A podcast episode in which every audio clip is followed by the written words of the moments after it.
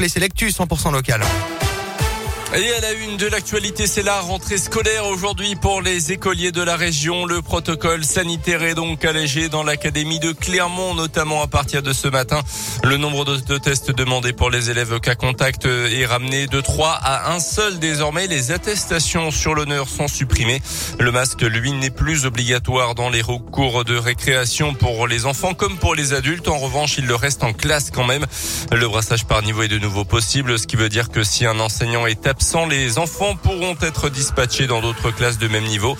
En parallèle, le masque ne sera plus obligatoire dans les lieux clos soumis au pass vaccinal, exception faite quand même des transports en commun.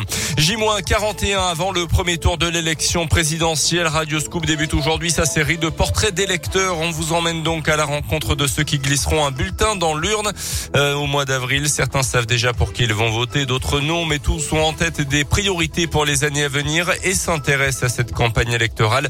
Euh, ce matin, on vous présente le portrait de Philippe, danseur et directeur d'une école de danse dans la région. Marqué par les restrictions sanitaires, Philippe regrette aussi la politique jugée trop libérale d'Emmanuel Macron entre la suppression de l'ISF et la baisse des APL. Au-delà du fond, la forme lui a aussi posé problème. Un président, il rassemble, il pense un peu à tout le monde et peut-être pas à son parti ou à ses partisans ou ses puissants, etc. Un manque d'écoute, même une attitude. Euh, on se souvient, euh, les Gaulois réfractaires, j'ai envie d'emmerder non vaccinés. On parle pas comme ça aux gens, je pense. Comme à chaque élection, il ira voter avec conviction au premier tour plutôt en faveur de Yannick L'engagement écologique, c'est important. C'est vrai que ça serait pas mal de laisser la chance aux écologistes. Peu importe qu'il ait des chances d'être président, c'est qu'est-ce qui me semble être une priorité du moment. Je suis assez sensible à ça. J'ai des enfants. En tant que parent, ça fait peur. Autre priorité pour lui, l'éducation. Pour la tout réformer dans l'école. Revenir à l'essentiel, donner du savoir, des projets de groupe, par l'artistique, par le sport, par la création. Ma première mesure, ça serait un acte fort sur l'école. Il regrette d'ailleurs que le sujet soit le grand absent de la campagne. Philippe envisage lui-même de se présenter aux prochaines élections législatives sans soutenir aucun parti. Le conflit en Ukraine, la France a recommandé hier soir à ses ressortissants de quitter sans délai le Bélarus. Le régime local étant allié à Vladimir Poutine, même demande d'ailleurs pour les Français de passage en Russie. À Kiev, une alerte au missile a été lancée hier soir alors que la capitale ukrainienne, sous couvre-feu tout le week-end et encerclé par les troupes de Russie, est au bord d'une catastrophe humanitaire selon le maire de la ville.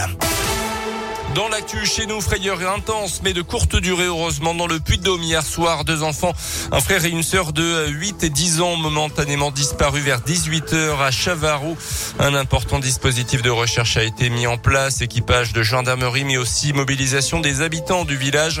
Euh, finalement, les deux enfants ont été retrouvés sains et saufs quelques heures plus tard sur le bord d'une route à Chap. Ils se seraient égarés dans l'obscurité. En foot, Clermont a fait match nul contre Bordeaux hier après-midi au Montpied. Un but partout, score finale pour la 26e journée de Ligue 1. Les Girondins avaient ouvert le score rapidement avec avant une égalisation signée pour le Clermont Foot d'Elbassan Rachani à la 32e minute de jeu. Écoutez la réaction du coach auvergnat Pascal Gastien au coup de sifflet final. On a joué pour gagner, c'est évident.